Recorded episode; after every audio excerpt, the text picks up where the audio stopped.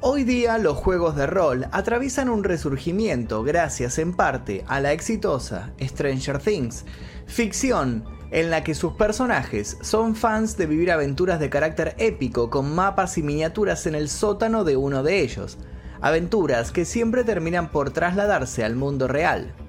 Pero ese es otro tema.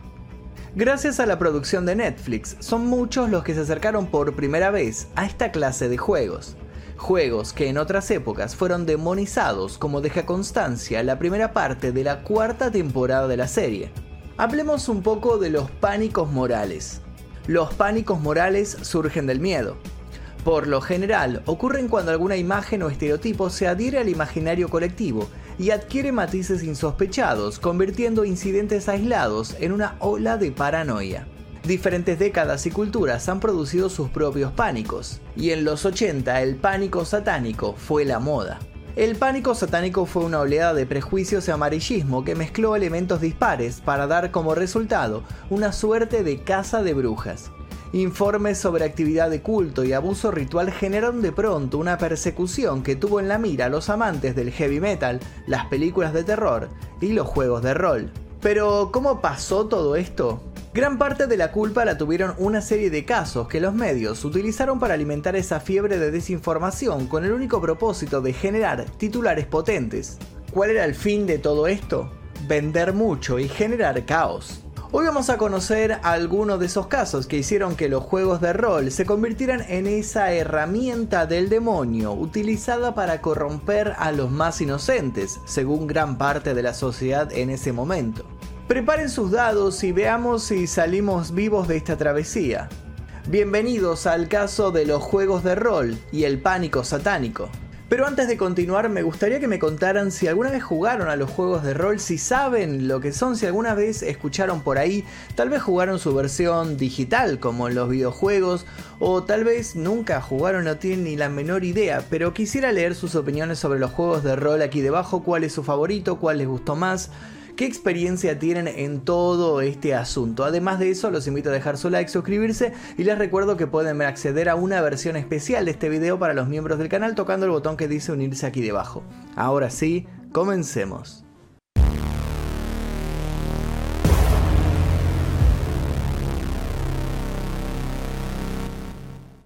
En 1967 se fundó la Federación Internacional de Juegos de Guerra, que dio libertad a los fanáticos para compartir ideas y diseños de juego. Uno de sus fundadores fue Gary Gygax.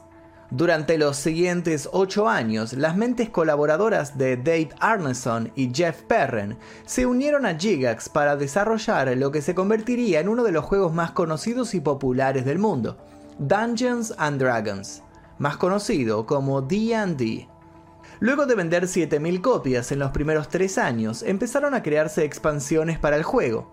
Daba inicio a un furor que ya no se detendría. Pero, ¿qué es un juego de rol y por qué fueron tan revolucionarios? Los juegos de rol se basan en una idea muy sencilla, contar historias en las que los protagonistas son los jugadores. Al tiempo que alguien asume el papel de máster o narrador, cada uno de los participantes debe interpretar a un personaje previamente diseñado por él mismo. Es fundamental que el jugador no traicione la personalidad del personaje creado. Sus acciones deben estar ligadas a su psicología y aptitudes. Como en cualquier otro juego existen reglas que en este caso servirán para decidir lo que sucede en situaciones de conflicto. Es entonces cuando entran en escena los dados y todo un sistema particular de puntuación. En resumidas cuentas, según el resultado de las tiradas, una determinada acción será exitosa o no. Como puede deducirse, uno de los principales atractivos de los juegos de rol es la posibilidad de que una historia avance de acuerdo a las decisiones de los jugadores y el capricho del azar. Los resultados, partidas absolutamente personalizadas. A su vez, cada personaje ganará experiencia por cada prueba superada y podrá evolucionar, haciendo que el crecimiento solo esté limitado por la cantidad de partidas que se quieren hacer utilizando el mismo personaje. Tras el éxito de D&D, seguirían muchos otros títulos basados en el universo de El Señor de los Anillos, los mitos de Cthulhu o Star Wars, entre tantísimos otros. A su vez, las mecánicas para las tiradas de dados fueron incrementándose y se crearon diversos métodos para todos los gustos. En 1997, Wizards of the Coast, creadores de Magic the Gathering, compró TSR Inc. y los derechos de D&D. En la actualidad, D&D ha ingresado al mundo de las redes sociales con servicios de transmisión como Twitch y YouTube. Los jugadores ahora transmiten sus campañas en estas plataformas a una audiencia cada vez mayor. Pero no siempre gozaron de esta buena reputación o fueron aceptados. Durante una época hasta incluso se formarían organizaciones para intentar boicotearlos. Pero no nos adelantemos. Empecemos por conocer a uno de los primeros casos que puso a los juegos de rol en el centro de la tempestad. Nacido en Dayton, Ohio, Egbert fue considerado un niño prodigio. Talentoso con la tecnología a una edad temprana, con apenas 16 años, se matriculó en la Universidad Estatal de Michigan para especializarse en informática. Era fanático de la ciencia ficción, de la tecnología y de Dungeons and Dragons. De apariencia feliz, las obligaciones constantes y la presión del entorno empezaron a volverlo más y más retraído. El 15 de agosto de 1979 se fue de su hogar. Dejó una nota en su habitación, pero no una nota cualquiera, una nota de suicidio. Con urgencia la policía comenzó a buscar al estudiante desaparecido. Al pasar unos días y ver que indicios sobre el paradero del adolescente brillaban por su ausencia, los padres de Egbert, desesperados, contrataron a William Dare, un investigador privado.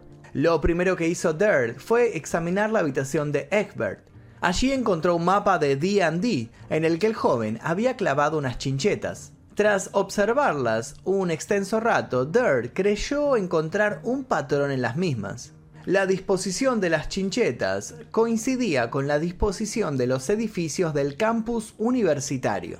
Sin perder tiempo y siguiendo un pálpito, Dirt obtuvo permiso para buscar en los túneles de vapor debajo de la escuela. En los túneles, Dirt descubrió que su instinto no estaba errado.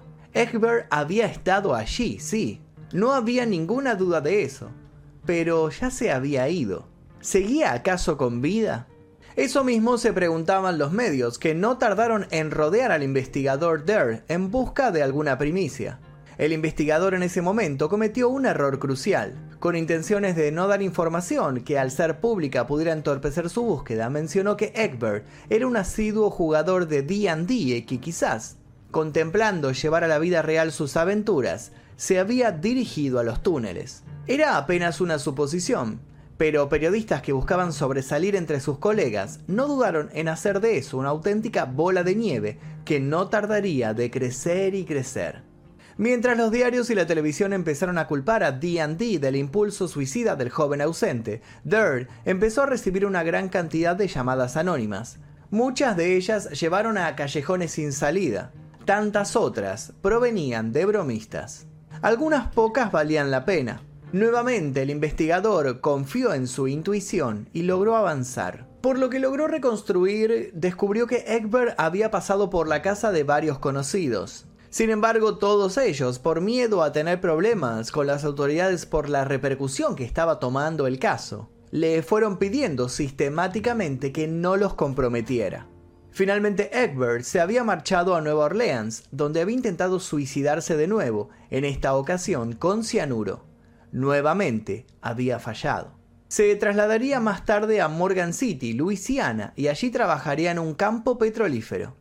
Cuatro días después de encontrar este trabajo, sintiéndose nuevamente desanimado, Egbert había decidido llamar a Dare. El detective y el joven acordaron verse en persona. En la cita, Egbert reveló los verdaderos motivos de su vida. Tenía problemas con las drogas. La universidad lo estaba atosigando y no lograba sentirse cómodo con su identidad sexual. Le pidió a su interlocutor que no develara esas cuestiones a su familia. Tenía miedo de que sintieran vergüenza de él. Durr le dio su palabra, por lo cual las razones reales de su fuga no trascendieron en ese momento. En lo que refería al público en general, Dungeons and Dragons seguía siendo el culpable de todo. Egbert intentó reanudar una vida normal. Durr se mantuvo en contacto con él como amigo y consejero, pero el joven volvió a recaer en las adicciones y su relación con sus padres sufrió nuevos altibajos. El 11 de agosto de 1980, Egbert se pegó un tiro en la cabeza. En 1981, Rona Jaffe novelista y escritora de Cosmopolitan, escribió una novela supuestamente inspirada en el caso, en el que un joven amante de los juegos de rol deja de diferenciar entre ficción y realidad y empieza a asesinar vagabundos creyendo que se trata de orcos. El libro fue adaptado al séptimo arte con Tom Hanks ocupando el lugar del adolescente conflictivo. La revista Cinemate eligió el film entre las 100 peores películas de clase B. Ofendido por el tratamiento que todo había tenido y sintiéndose algo responsable al respecto, Durr publicó su propio libro en 1984, en el que desligó a los juegos de rol de toda responsabilidad por lo que le había pasado a Egbert. Sin embargo, el daño ya estaba hecho. Y un año después, un nuevo suceso empeoraría aún más las cosas. El 9 de junio de 1982, un adolescente llamado Irving se suicidó disparándose en el pecho. Patricia A. Pulling, su madre, aseguró que su hijo había recibido una maldición durante una sesión de Dungeons and Dragons. No conforme con la injustificada acusación, formó un grupo de mujeres llamado Bothered About Dungeons and Dragons, algo así como molestos o preocupados por Dungeons and Dragons. Las siglas del grupo eran BADD, bad o malo.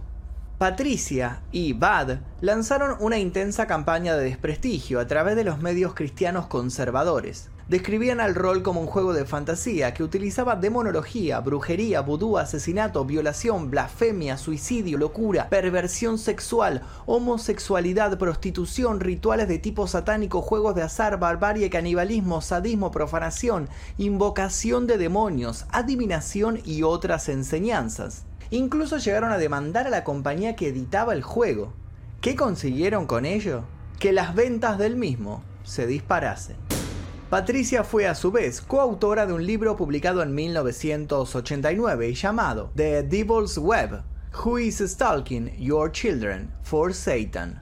Dicho libro se encarga de lanzar incontables falsas acusaciones, no solo contra los juegos de rol, sino contra todo un imaginario, dejando entrever altas dosis de ignorancia. Sin ir más lejos, una parte del libro insta a los agentes de policía a iniciar los interrogatorios de presuntos ocultistas adolescentes con la pregunta, ¿ha leído usted el Necronomicon?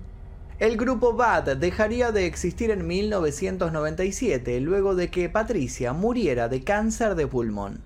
Dos años después, el estrangulamiento de una joven de Missouri por dos jóvenes jugadores de rol terminaría por desencadenar definitivamente el pánico satánico, como lo denominaron los comentaristas de los medios. Tonight we begin with a story about make-believe adventure and real-life violence, and what some critics fear is a connection between the two in a game called Dungeons and Dragons. Los acusados confesaron el crimen pero aclararon que no pretendían matar a nadie, sino solo jugar con su mente. Luego, por un breve periodo de tiempo, los juegos de rol salieron del centro de atención hasta 1994, cuando en España tuvo lugar lo que se conoció como el crimen del rol. La noche del sábado 30 de abril, Javier Rosado y Félix Martínez, de 21 y 17 años, respectivamente, se vistieron con ropas sucias, se pusieron guantes de látex y salieron, según sus palabras, a cazar. Habían confeccionado de hecho unas fichas en las que describían a las posibles víctimas. A una la habían bautizado Benito y representaba el arquetipo de un hombre al que ellos llamaban estúpido. A las 4.15 de la madrugada dieron con su presa. Carlos Moreno Fernández tenía 52 años y era empleado de limpieza. Cuando fue interceptado por los jóvenes, estaba esperando el autobús. El hombre sería hallado al día siguiente, en el barranco del parque, por un conductor de ómnibus que se había parado a fumar un cigarrillo. La escena era macabra. Carlos había sido apuñalado 19 veces, degollado, destripado, y tenía la columna vertebral quebrada. En el bolsillo de su pantalón la policía encontró las 60 mil pesetas que había cobrado el viernes anterior. Un posible robo quedó inmediatamente descartado. La autopsia reveló que en la boca del cadáver había restos de látex. Carlos había mordido a sus atacantes para defenderse. Pasaron los meses y tras la ausencia de nuevas pruebas, el horrendo homicidio ya se declaraba impune por la mayoría de los investigadores.